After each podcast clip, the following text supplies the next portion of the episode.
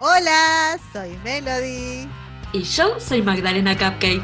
Y esta es otra emisión de Necesitaríamos. ¿Qué necesitaríamos?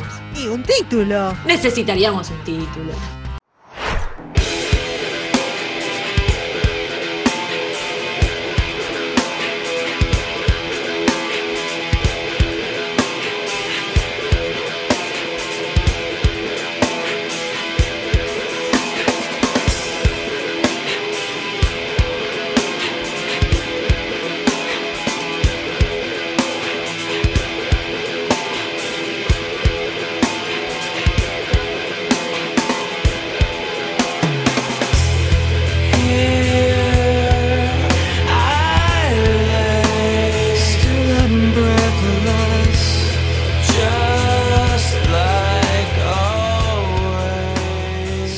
Tema?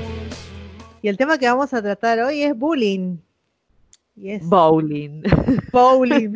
sí, bowling es lo que hacen con uno. Eh, no, Bueno. vamos a, hacemos una aclaración que vamos a hablar del bullying tradicional, porque ahora tenemos el bullying tradicional y tenemos el cyberbullying, y del cyberbullying hablaremos más adelante, porque es un tema en el cual yo, esta servidora, se tiene que informar porque no me ha tocado. Menos mal, porque ya me han tocado todo tipo de bullying, imagínate si me toca el cyber también, ¿sabes qué? Los haters. Claro, ¿qué son los haters? La- los el- el- haters, sí, sí, los haters en que- todas sus formas. Yo sé que vos eh, acabas de decir que no vamos a tocar el ciberbullying. Pero te vas a meter de lleno ahora, guacha. Te estoy viendo la cara ya.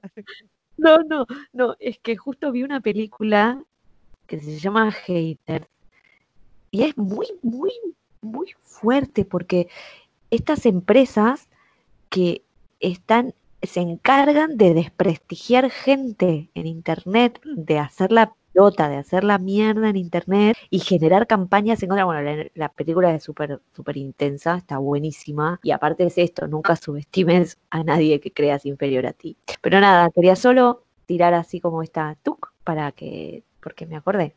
Pero vamos a hablar del bullying tradicional. El, el bullying tradicional. Em, ese es nuestro tema de hoy. Es un tema un poquito intenso. Yo ya dije la semana pasada que yo soy muy buena para contar hechos.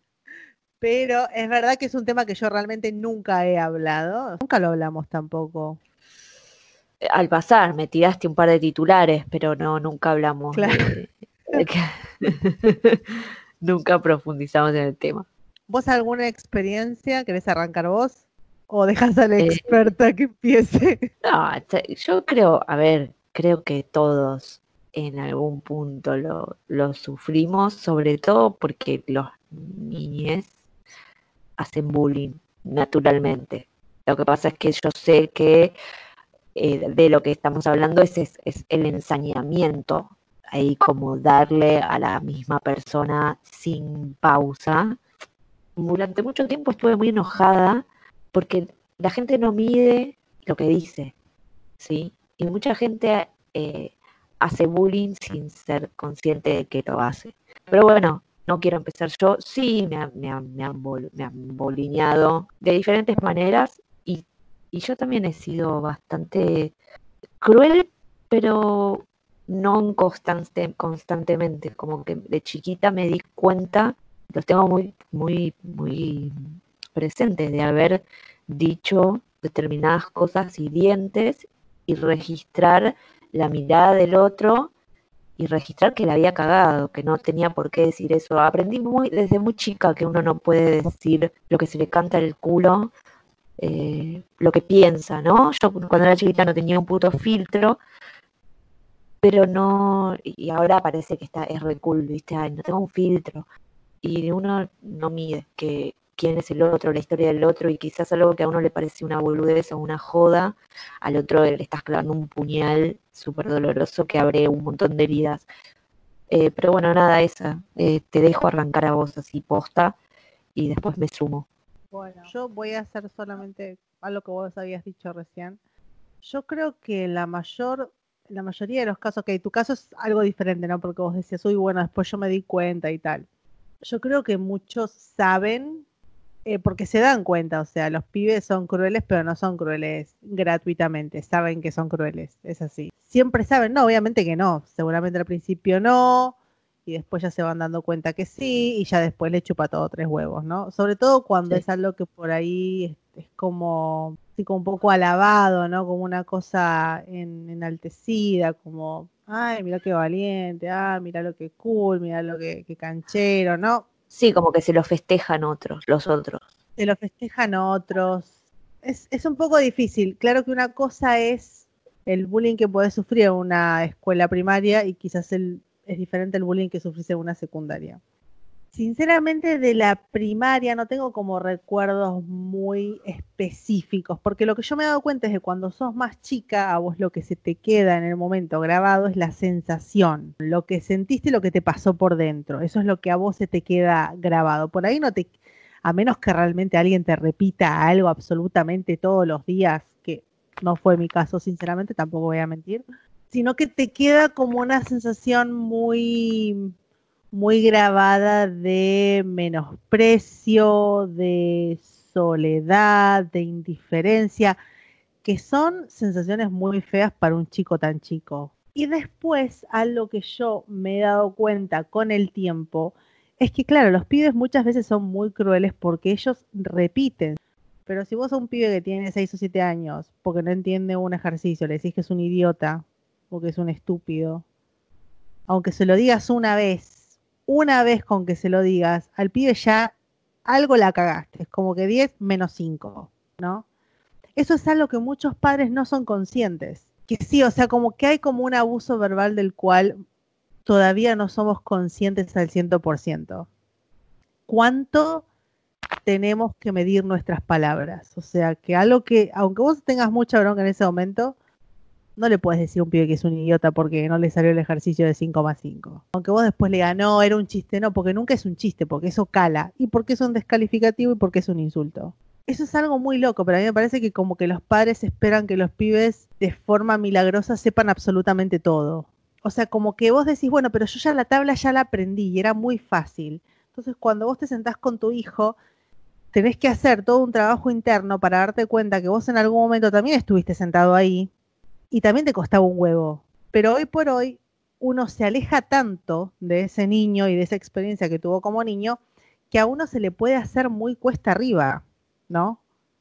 Entender el momento de dificultad por la cual está pasando el chico. Incluso si el pibe no puede, tenés que buscar otras herramientas para ayudarlo. Pero el descalificativo nunca es una forma de empujarlo, nunca es una forma de motivarlo, nunca es una forma de, uy, bueno, que se despierte. No, o sea, con los descalificativos no despertas a nadie. Es más, lo terminás hundiendo. O lo que lográs es que el pibe quizás después repita ese tipo de patrón fuera de su casa y comience a descalificar a aquellos que ve que no cumplen con su estereotipo.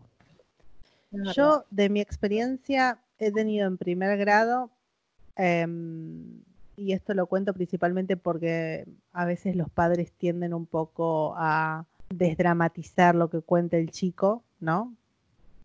Y yo la verdad es que le agradezco, obviamente, claro, yo también dramaticé bastante, agradezco mi poder de, como de mi perseverancia ante todo. Yo dije, o me sacan de esta escuela o me sacan, aunque sea lo último que haga en esta vida. Pero yo recuerdo, si vos me preguntás, no, yo no recuerdo cosas, cosas muy puntuales, pero yo recuerdo que en primer grado las sensaciones que yo vivía. Y yo salía prácticamente llorando todos los días. Y lo y yo lo que yo recuerdo que sí le decía a mi mamá cuando me venía a buscar es, por favor, cámbiame, por favor, sácame de acá, por favor, yo no quiero volver acá. Y no era por mis compañeros, era por la maestra. Yo sentía desprecio eh. muy marcado por parte de la maestra. No me preguntes por qué, no lo sé. Era una pendeja terrible. No, yo era un emo. Era un, me, dejabas plantada debajo del árbol y yo me quedaba quieta como una estatua. O sea, hija de madre soltera, madre que labura 12, 12, horas al día, madre estricta. No era la rebelión en persona, o sea, no era la alocada que va y empieza a revolear sillas por el aire. Creo que me hubiese venido muy bien si me lo preguntan, pero no era mi caso. Y pienso, mira qué paradoja, que eso fue lo que a mí me generó más conflictos, que siempre fui una piba muy tranquila, muy de, vos ya pasará, ya pasará, aguantar, aguantar, aguantar, aguantar, aguantar, porque ya pasará, en algún momento va a pasar.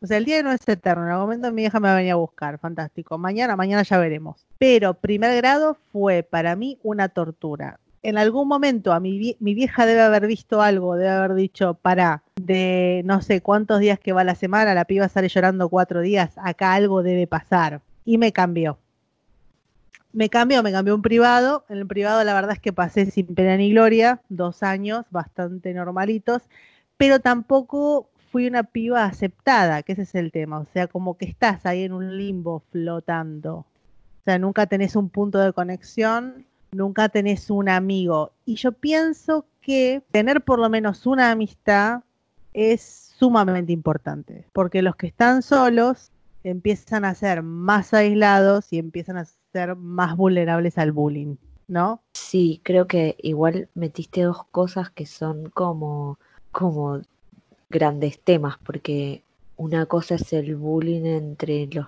mismos compañeros, sea primaria o secundaria, y otra cosa es cuando viene, sobre todo si estás en primer grado, segundo, tengo otra amiga que creo que fue en cuarto grado, o sea, si vos tenés una figura de autoridad cuando sos mini y te forrea, es una sensación de impotencia que a mí hoy, a esta altura, a mí me genera eh, como violencia con esas maestras. Es como, ¿cómo puede ser tan, o sea, qué les pasa, ¿entendés? Por adentro de esa cabeza, porque eh, puedo empatizar incluso con los los pibes que son re no sé cómo se dice. Eh, como que puedo llegar hasta entender si veo la familia de la que viene, si veo qué le está pasando. O sea, puedo llegar a, darme cuenta que ese nene o nena eh, tiene todo ese, ese desparrama, todo ese odio.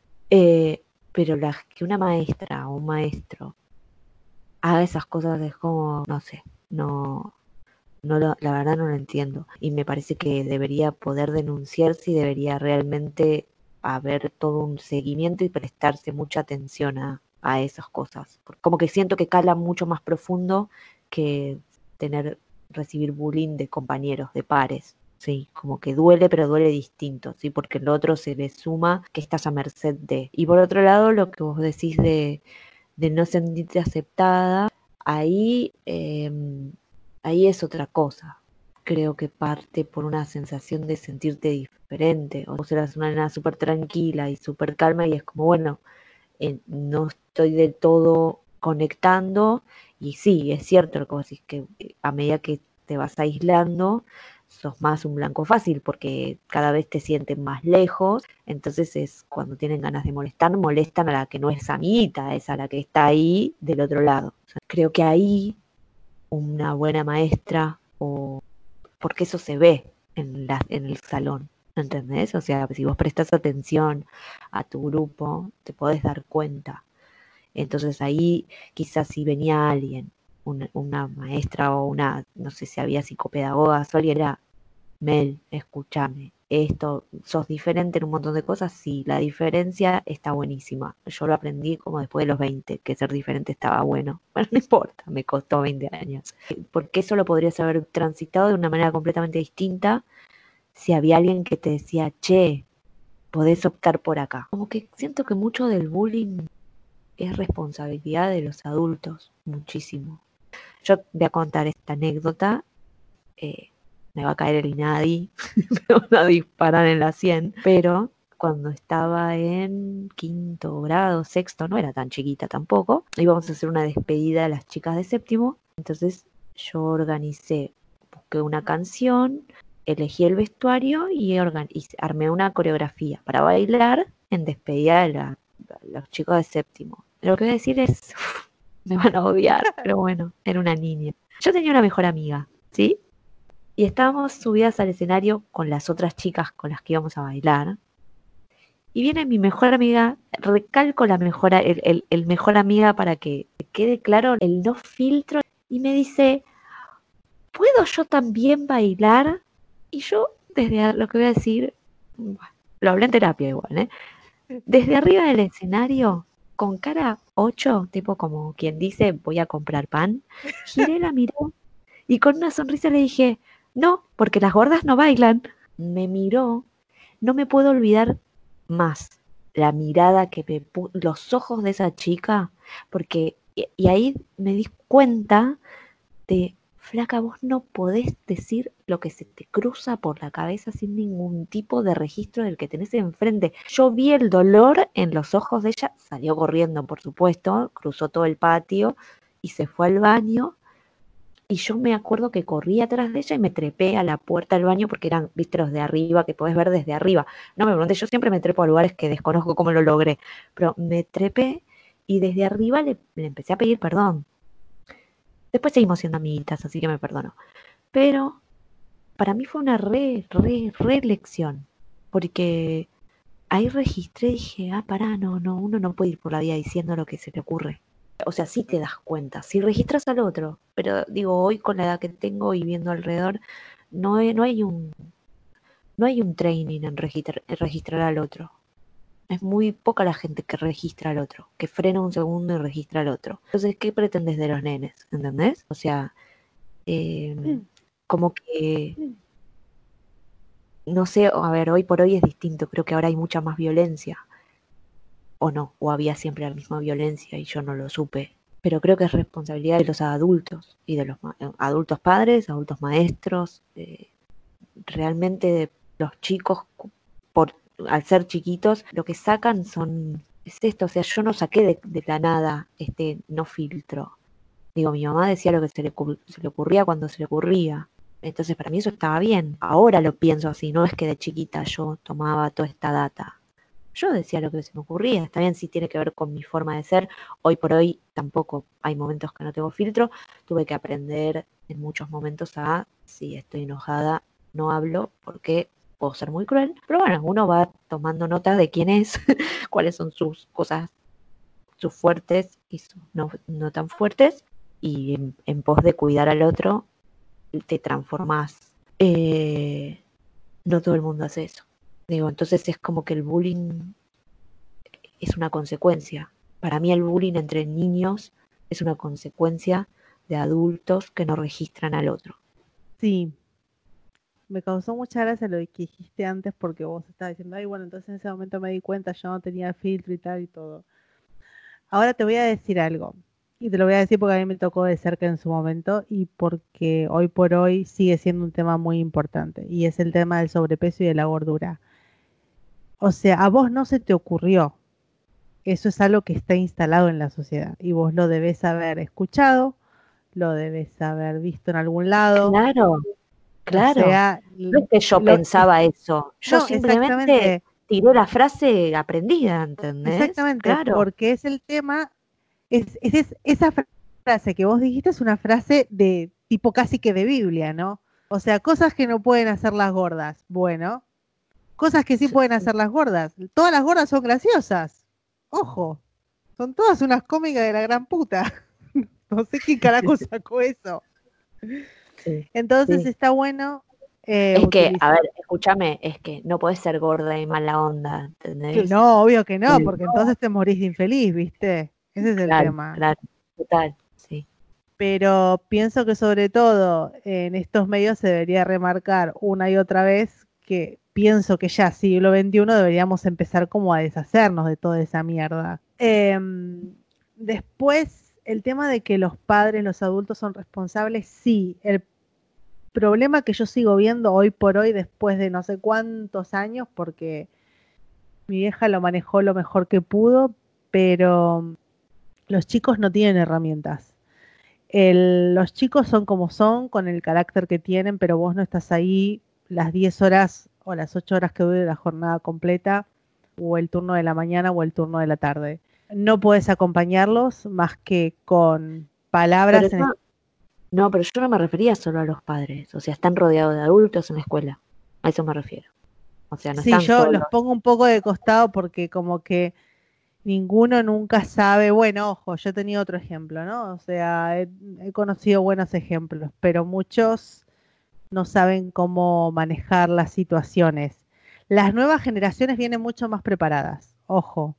O sea, pienso que los que todavía tienen muchísimos problemas son los maestros que pertenecen a la vieja escuela, ¿no? O sea, como que el- los que más Sí, dificultades porque- tienen con trabajar los temas. el- y porque los, los educadores de la vieja escuela, si era el, el problema era que el chico era el problemático. Y Sí, en yo recuerdo que al, al menos en mi grado, en la primaria brillaban por su ausencia, sinceramente. Y yo pienso que ahí había de todo. Lo que pasa es que yo tampoco era una piba que se iba a llorar a la maestra. No sé si habrá nenes que le van a llorar a la maestra. Si Pero vos no a mí me pero- preguntás, yo no conozco, eh, ojo, uno que le vaya a llorar a la maestra. no, ninguno le va a ir a llorar a la maestra, mu- muy pocos. Pero justamente a eso me refiero. O sea, cuando hablaba de que no hay un, un- realmente un desarrollo de registrar al otro. Si vos estás al frente de, de un grado, ¿no te das cuenta? No sos capaz de observar. Estás manejando un grupo. Se estudia, ¿eh? Trabajos en cómo trabajar con un grupo. Entonces, si no estás preparado, falta algo. Por ahí al docente le faltan herramientas también, porque no tiene esa capacidad de observar. No hace falta que el nene vaya. O sea, me, me puedo jugar a que cuando vos estabas en la primaria, en esa escuela privada, probablemente los recreos que hacías, Nada, me quedaba en el te- aula, te generalmente. ibas al patio, te, te quedas en el aula. Bueno, ¿qué pasa? Lo que pasa es que las maestras, en el horario de recreo, quieren salir a tomar mate, fumarse un pucho o descansar, por lógica. Esa secuencia no era un día, eran muchos. Entonces, esa observación, observar cómo juegan, cómo se hablan, quién se queda solo, quién está apartado, y no querer forzar amistades entre niños, para nada, sino como esto de si vos te, si vos estás todos los recreos sola en el aula y tenés ocho años, nada, sentate al lado de esa nena y hablale, a ver que te cuente. Pero no, ¿qué problema tenés? Que no tenés amiguitos. No tenés ningún problema, ¿entendés? Ah, Ese sí, porque esa sería la pregunta, obviamente. Esa Claro, sería bueno, la por- pregunta. por eso lo aclaro. Bueno, por eso lo aclaro. No es que vos tenías un problema. Obviamente la pregunta hubiese sido esa, a menos que te tocara alguien brillante, pero es como, bueno, ¿por qué te quedas acá? ¿Qué pasa? ¿Qué te- ¿A qué te gustaría jugar? ¿Qué te gusta hacer? Eso, acercarse, conocerte, porque quizás lo que te costaba en ese momento era como empezar a abrirte. Y si por ahí empezabas a abrirte con alguien, después era más fácil con el resto. Pero eso lo puede ver un adulto, no lo puede ver un niño. Es eh. ¿Se entiende? Entonces, por eso creo que se sabe un montón, digo, hay de psicología, psicopedagogía, hay, hay bocha de libros, estudios, te hacen estudiar para ser maestro, un montón de cosas. Y no te, no te enseñan lo más básico que es ser humano. ¿entendés? Es la humanidad, es registrar al otro. Yo sigo, parezco un disco rayado. No sé, esto que yo contaba de lo que hice, em, yo se ve que tengo, y la tenía en ese momento, ahora soy mucho más consciente, pero eh, se ve que este registrar al otro es- forma parte de mi ser, ¿no? Porque realmente lo que me pegó es que registré cómo la había lastimado. Y eso es lo que vos acabas de decir. Era, es una frase hecha. Yo bailaba con ella en su casa, por lo tanto la idea de las gordas no bailan era un absurdo. Como ni siquiera es esto, los nenes repiten lo que vieron en la tele, lo que, le, lo que dijeron los padres, los tíos, los abuelos, el vecino, y repetís, porque, porque no sos muy consciente de, de que tus palabras al otro le llegan y pueden lastimar. Así como, puede, así como cosas lindas pueden ayudar al otro a salir, porque era, es lo mismo. Eh, si vos te sentabas en el aula sola y venía alguien y se te ponía a hablar desde un lugar lindo, esas mismas palabras te podían llevar a otro estado. Porque capaz que no es que tenías que salir al recreo y jugar con todos. Por ahí simplemente todos los recreos, quedarte hablando con una maestra o con un asistente o con lo que fuere, para vos era, hubiese cambiado ese registro. Pero es como, como la sensación, porque cuando uno es chiquito es eso, tengo algo malo yo, porque soy diferente, todos, todos juegan, todos tienen amigos, yo estoy acá, yo estoy fallada. Y eso es lo que cala hondo, porque no es real.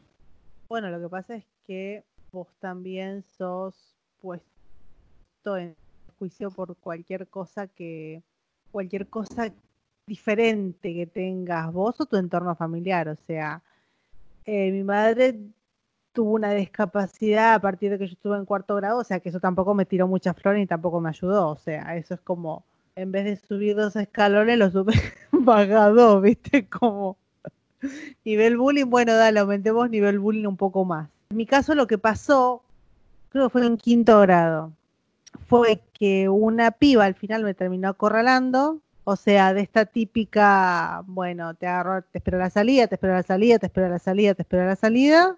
Bueno, me esperó la salida y dije, bueno, ya está, ya estoy jugadísima, ¿qué voy a hacer, no? Y, me causó mucha gracia porque la sobreviví, la sobreviví. Yo dije, bueno, mira, yo tiro para donde, para donde se pueda tirar, algo encajaré. O sea, por lo menos un espíritu luchador.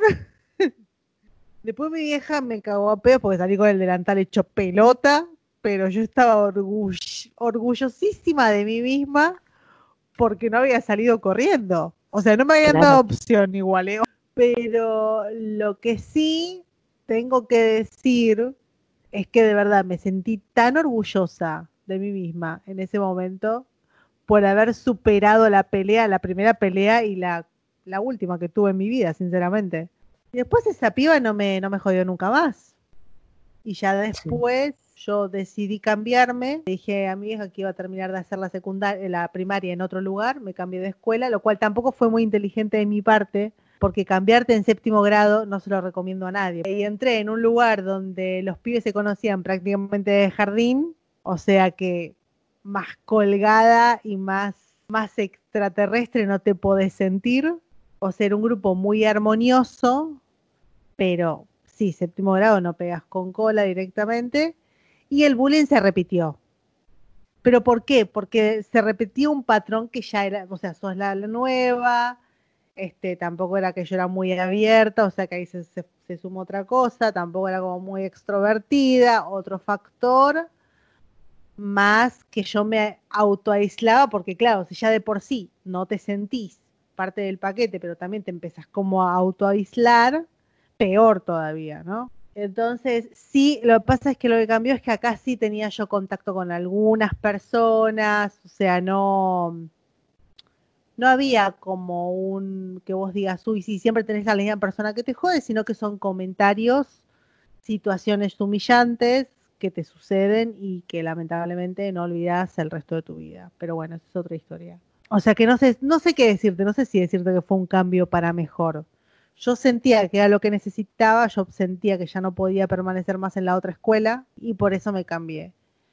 Y después cuando empecé la secundaria fue tres cuartos de lo mismo, lo que pasa es que yo esta vez entré con otro tipo de mentalidad y dije, miren, yo intentaré comunicarme lo menos que pueda con el resto. Digo, es lo único que no he intentado hasta el momento. Digo, hola, chao. Tanto no la puedo cagar diciendo hola, chao. Pensé yo. Y ahí tuve un, una, bueno, una que me hizo la vida imposible hasta todo primer año, hasta segundo año y en segundo año supongo que llegué a mi límite, supongo. Y claro, lo que pasó fue lo, lo que a mí no me hubiese gustado que pasara, porque yo no soy así. Yo no soy una persona que humilla a otras. Pero esta tipa estaba constantemente, incluso yo ya venía, yo pienso que el que ha sufrido bullying prácticamente toda su primaria, cuando empezás la secundaria decís, bueno, tiene que haber un cambio. Es la secundaria, todos te venden el cuento que la secundaria es diferente, chupame los huevos, chupame esta, no es diferente. O sea, si venís con, el, con la misma cabeza, porque ese es el problema, que vos venís con la misma cabeza, venís con la cabeza de víctima, entonces estás intentando buscar una forma de no ser la víctima de nuevo, pero si vos no lográs superar ese rol de víctima, que es muy difícil sola, pienso que también hay, un, hay una diferencia muy grande entre primaria y secundaria y pienso que fue justo esa brecha de los 12, 13 años donde quizás empieza a haber como un cambio bastante importante en la personalidad y en el carácter, que o te puede agarrar para bien o para mal, a mí me agarró para bien. Entonces, yo me recuerdo de cada vez que pasaba ella siempre me decía algo, siempre. Siempre era un insulto, cada vez que pasaba por al lado, siempre. O era algún comentario menospreciante o era algún... Y yo me me o sea, viste cuando te sentás y decís, pero ¿qué le pasa a esta tipa? Yo pensaba, y yo lo que hacía era ignorarla directamente. Yo dije, yo no voy a responder, no voy a mirarla, seguir de largo. Lo que suele pasar muchas veces, y esto yo ya he estado escuchando de otras historias que suele pasar bastante, es que ignorar el problema nunca es la solución. Lo bueno es que esta persona no tenía resonancia. Entonces, en, en segundo año ya pienso que por ahí los insultos no le alcanzaban, no tenía resonancia, eh, como que mucho más no, no originaba. Entonces tuvo la idea de, cuando yo estaba subiendo la escalera, empujarme, yo no me caí, pero recuerdo la escena como si fuese ayer, que ella me empuja y sigue caminando. Y yo trastabilleo, pero me agarro y recupero el equilibrio y no me caigo. Y yo miré la escalera, que tampoco era, no era muy dramática la escalera, lo tengo que decir. Y lo que me pasó en ese momento fue que a mí me entró una, supongo que se le podría decir la furia del toro, porque pienso que a mí la visión se me puso roja. Nunca me había pasado algo así en mi vida, fue horrible. Y fue hasta el punto que yo no recuerdo todas las barbaridades que dije, pero yo recuerdo que yo subí la escalera, ella estaba sentada y había un par de los compañeros cool en la primera fila y ella estaba al fondo haciéndose la cool con otra la cual, con la cual se quería hacer la cool.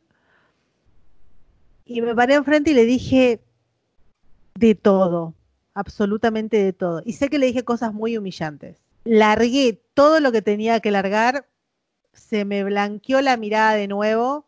Recuerdo que ella me dijo, bueno, entonces nos vamos a ver a la salida de no sé cuánto, o sea, como para hacerse un poco la valiente, pero se estaba meando los calzoncillos. Y yo le dije, bueno, dale. Y, a mí después me entró miedo porque ella medía como un 85. Digo, me, me mete una mano encima, termino estampada. Y en realidad, cuando nos encontramos afuera del gimnasio, lejos, bastante lejos, donde no nos pudiese escuchar nadie. Yo pienso que a ella le debe haber entrado miedo y no sé qué me, dijo y me dijo, bueno, pero entonces cada una por su lado. Y yo pensando, es lo que estoy intentando hacer desde el primer día de primer año, cada una por su lado. Y ahí se terminó. Nunca hubo como un trato real después de eso. Sinceramente fue como un hola, chao, punto. Pero se acabó absolutamente todo. Entonces, aunque yo sé que hay mucha gente que cree que la violencia nunca es una solución, no, bueno, cuando no tienes que poner un freno. Yo pienso que cuando una persona te tiene entre punto y punto, eh, no la podés esquivar. Cuando te va a cagar a palos y te la tienes jurada, no la podés esquivar. Entonces, mejor enfrentarla cuanto antes, te sacás el trámite de encima y por ahí te va mucho mejor y te sale mucho mejor y. No sé, bueno, a mí en, las dos veces me resultó. Eh, Estoy pensando porque sí me han agredido, pero desde, desde otros lugares, como, como que por ahí incluso era el, el boludero de, de, mis amigos, ¿entendés? Como de, reírse de, de, de, que, bueno, yo era distinta en un montón de cosas, pensaba diferente en un montón de cosas. Entonces, como que el bullying, si querés, venía de mis propios amigos, que me querían. Entonces, es como, no entiendo, el amor es así. es, eso, es como, claro, porque se, juega desde un lugar distinto y, hubo uno, y la vida, la vida es así, el universo es como, es, conmigo se, se divierte con el sarcasmo, porque si hay una persona que durante toda la puta secundaria me quemó el cerebro con que yo era una traga y que era una traga y que era una traga. Traga es como nerd hoy en la modernidad, era un gordo. y ese fue mi, mi karma, mi pena, porque yo no lo quería atacar por ese lado, ¿entendés? Porque era como, yo aprendí. Y era como, además, es un entonces le decía que era un pelotudo, pero, pero era muy, él sí me torturaba, pero claro, era como, eh, hasta que en tercer año dije, no, eh, no voy a decir el nombre claramente, pero dije, no, no es que yo soy que vos no te, no podés sumar dos más dos, o sea, si vos sos idiota, no es mi problema. O sea, sí, yo también puedo ser bastante hiriente, lo estoy suavizando, fui un poco más bestia. Pero lo ataqué, sí, pero se la devolví. Fue como, fue como decir, bueno, loco, eh, no, no es que yo me la paso estudiando, porque realmente no me la pasaba estudiando. O sea, sí, hubiese, me lo hubiese pasado estudiando, cerraba la boquita y listo. Sí me ha pasado, pero me ha pasado de mm, maltratos desde otro lugar, como el bullying, es que es eso, es como por lo general es, es raro, pero viene de gente que, que me quiere supuestamente, ¿no? Como ahí está la magia de, de como de cada uno y las energías de cada uno y cuáles son las vivencias que tiene que tener cada uno, ¿no? Como que muchas veces la gente que por ahí no me que no, no, no eran conocidos y me agredían, realmente era como que yo miraba y decía, ¿en serio? Porque muchas veces, no sé, me ha pasado de, de, decirme cosas, sobre todo por, por lo estético y cosas así, y, y yo mirar al otro porque me pasa que me, que me quedo incrédula frente a, ok, yo me miro al espejo, pero vos te viste, o sea, es como, como de verdad, ¿desde dónde me estás hablando? O sea, eh, yo quedo anonadada, a veces no respondo, pero porque quedo como anonadada de, de, en serio, o sea, una vez me acuerdo que un, pibe, ya era grande, yo creo que tenía más de 28 seguro, y estaba, había un bar, un boliche, una fiesta, no sé qué era, yo estaba con una amiga.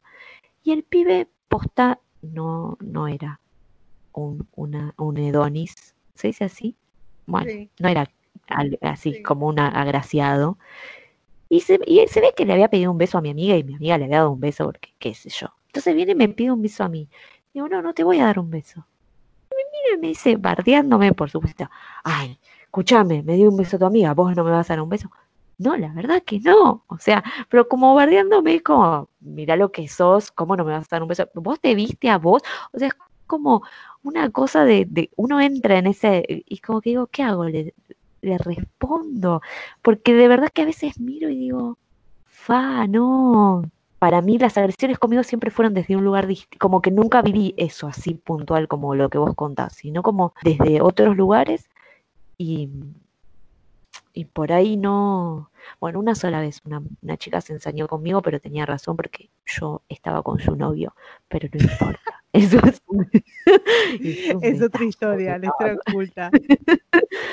pero, pero es eso, como que yo no, creo que si no hubiesen registrado lo que hice eh, esa vez con mi amiga cuando era chiquita, yo podría ser como muy, muy forra, pero no por mala, sino porque no, porque es como es esto, eh, de- eh, o sea, mi respuesta frente a alguien que viene a agredirme es, hago como un escaneo y veo todos los puntos débiles, entonces es, tuve que aprender que no importa si el otro es un forro y me trata, es, no vaya, no vayas con el cuchillo de frente al corazón ni a la yugular, porque pierdo yo, o sea, porque al otro, porque a mí no me, yo no me siento bien cuando veo al otro desangrándose en el piso, aunque me haya torturado eh, años, ¿entendés? Le, le tuve durante mucho tiempo mucho miedo a esa cosa mía de, de, de, de- soy como un samurái, ¿entendés? Y el otro no ve, no, no ve el corte, pero se está desangrando. Y como que dije, me costó mucho tiempo entenderlo como una, no tenerme miedo a mí misma, ¿entendés? Sino como saber que no, no, no soy, eh, no estoy a merced de mí misma, no es que, ay, me nublé, cuando me, me- sí me pasó, pero eso ya fue más maltrato y, bueno, sí, se puede decir bullying, pero con mucha violencia en un laburo por parte de un compañero, yo ya era grande. Y, y llegué a un punto de que me, me generó tanto, sentí odio por primera vez en mi vida que dije, y tuve que frenar dije, yo no puedo dejar que esta situación siga avanzando porque posta, le quería partirle literalmente una silla en la cabeza y desnucarlo, o sea, a ese nivel, eh, no estoy exagerando, o sea, realmente era esa sensación de odio interno que no se la deseo a nadie, como que fue, bueno, no, desarmá esto, y como que fue, bueno, no, tengo que encontrar la forma de no volverme una asesina serial y tampoco eh, dejarme forrear todo el tiempo. Yo, yo no quería ir a- yo amaba ese trabajo y sin embargo era, eh, rogaba cada vez que estaba yendo para que no esté el chabón, ¿viste? Como que entiendo que el que bardea, por lo general, tiene muchos más problemas que el bardeado, ¿entendés? Como que te genera secuelas, sí.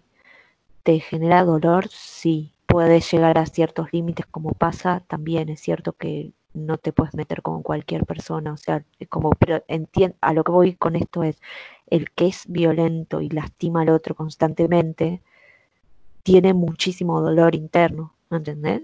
Lo que pasa es que depende con quién se metan, hay personas que pueden sobre, llegar al punto límite y salir de eso, como hiciste vos, y hay otras personas que sucumben a eso y no pueden salir.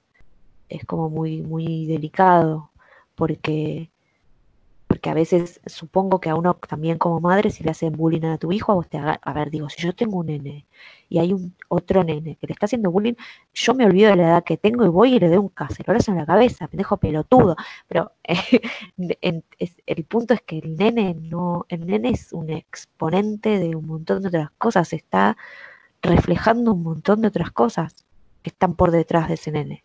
Como que no puedo dividirlo en víctima y victimario, a eso voy. A eso quería llegar.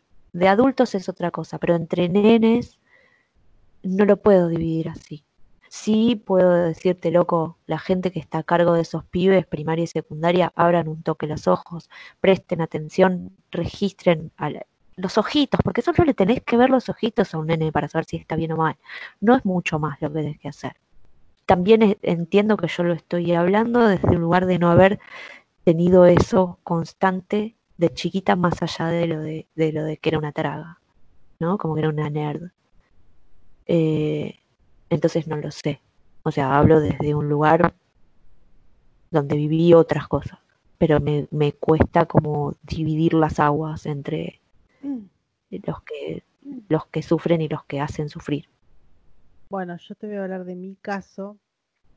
Yo entiendo tu punto y puede ser así. Lo que pasa es que en mi caso personal en ese momento yo no necesitaba más mierda en mi vida, sinceramente. Obvio, pero obvio. Entonces, eh, yo, pero lo más gracioso, porque, o sea, yo entiendo a dónde vas vos, porque yo entendía de dónde venía ella.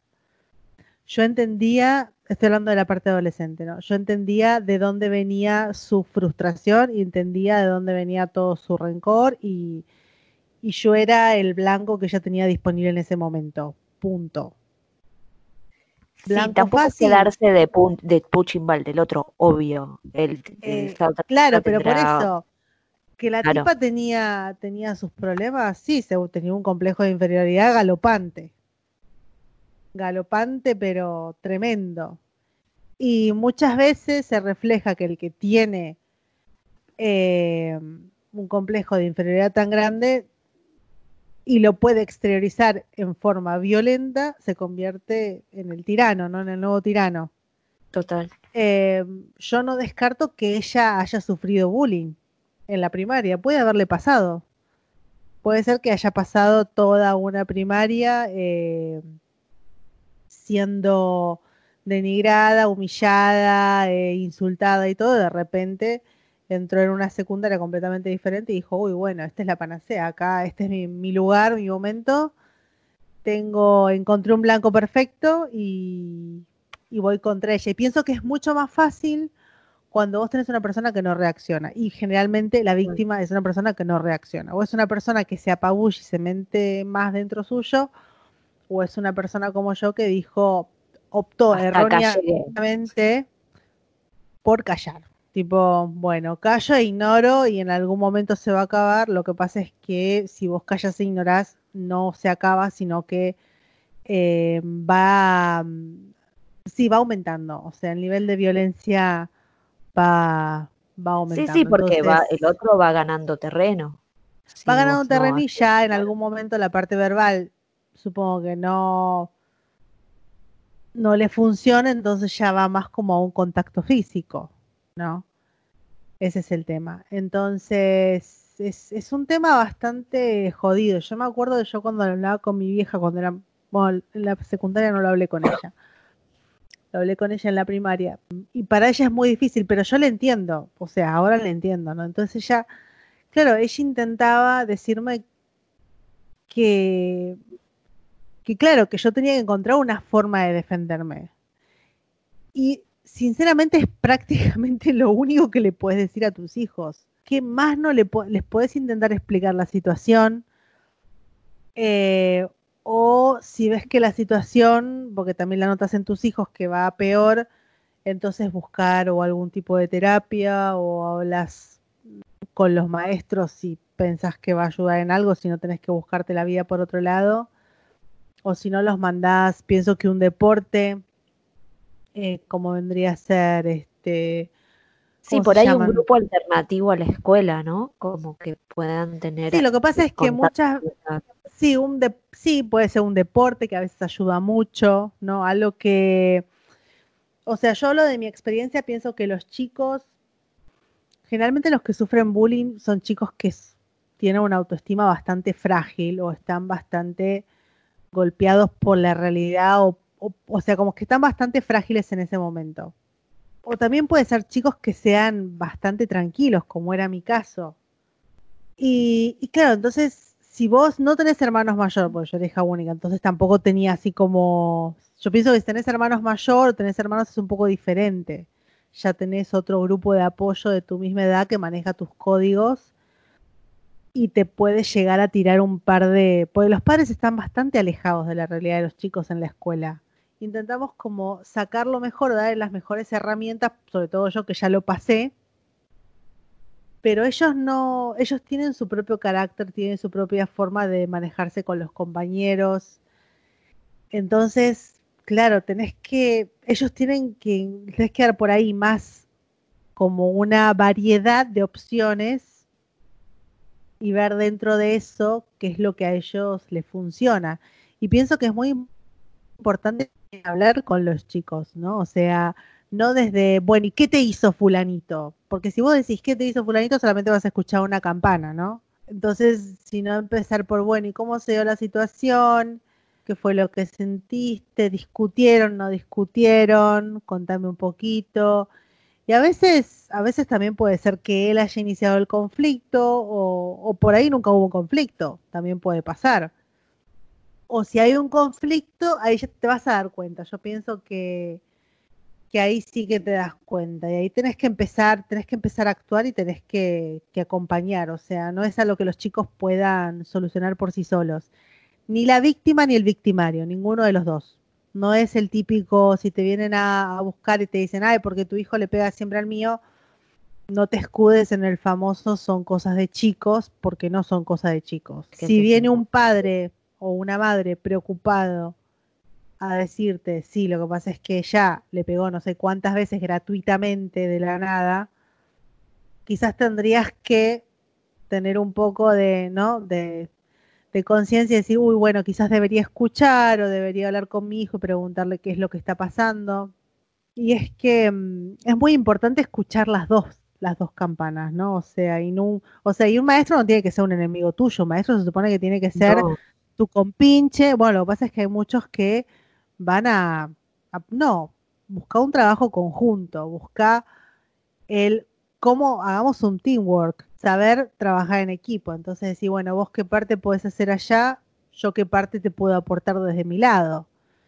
Eh, si estás abierto al diálogo, ellos te pueden dar muchísimos tips. O sea, si vos ves que los tipos están abiertos al diálogo también y que quieren orientarte, porque al final de cuentas vos también les estás aligerando un poco el trabajo, ellos a veces tienen otro tipo de herramientas o tienen otras cosas o ellos te dan otros puntos del contacto social del pibe en la escuela que puede ser muy diferente de cómo es en tu casa. Sí, obvio, la idea es, que si los nenes pasan muchísimas horas en la escuela a cargo de profesores o maestros, y la idea es que trabajar junto con ellos, no, no son el enemigo, a menos que te des cuenta que sí lo son, y bueno, ahí es otro cantar.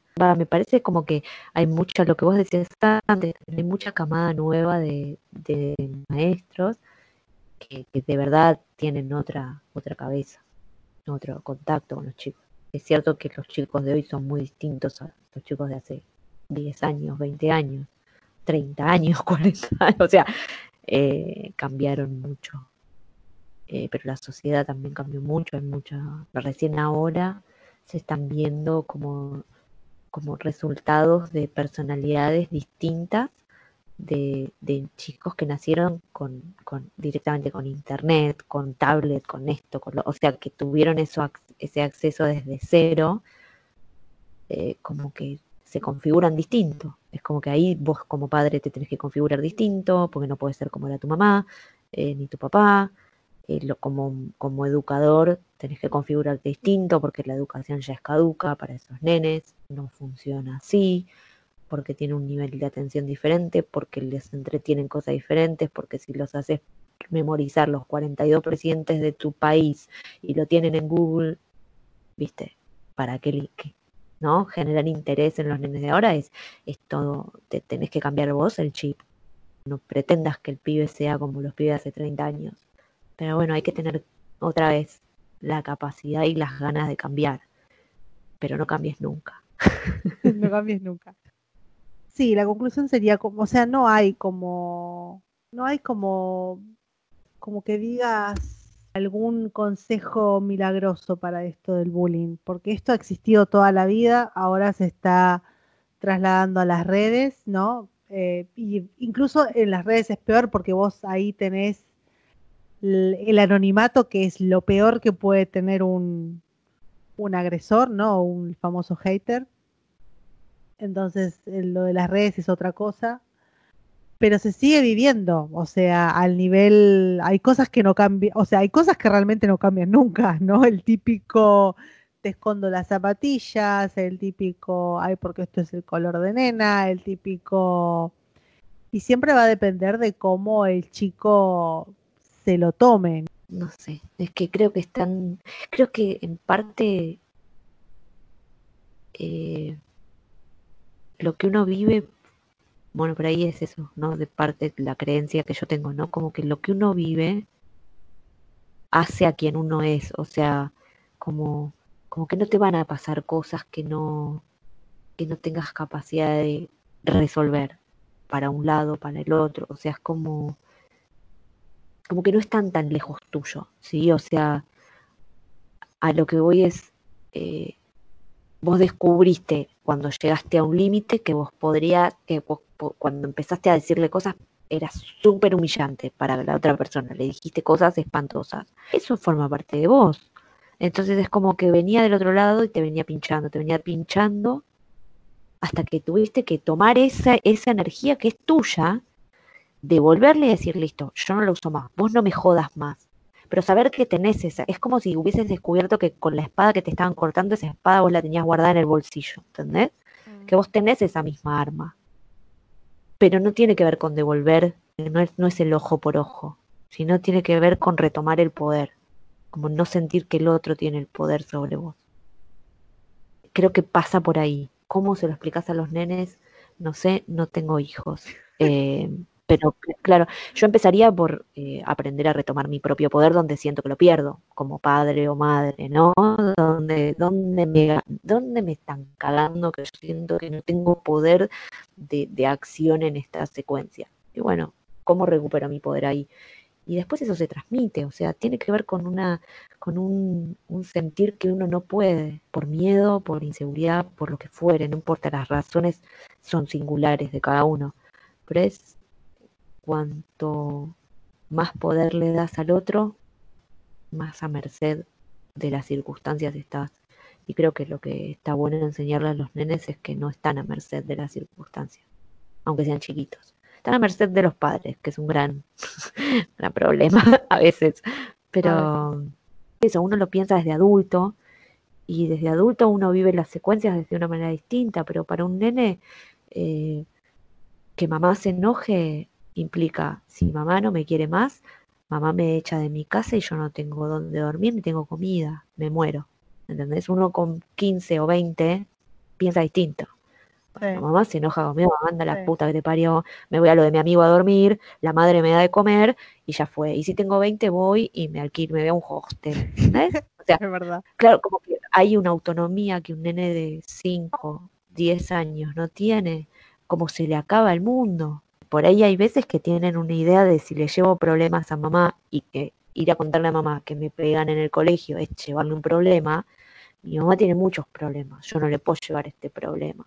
Entonces es como habilitarlos a eso, a que, a que puedan contar, aunque vos estés malabareando, no tengas un mango, no sé, labares 28 horas al día, es eso, como que sepan que pueden contar con vos Y por otro lado, que, que sepan que el poder lo tienen ellos.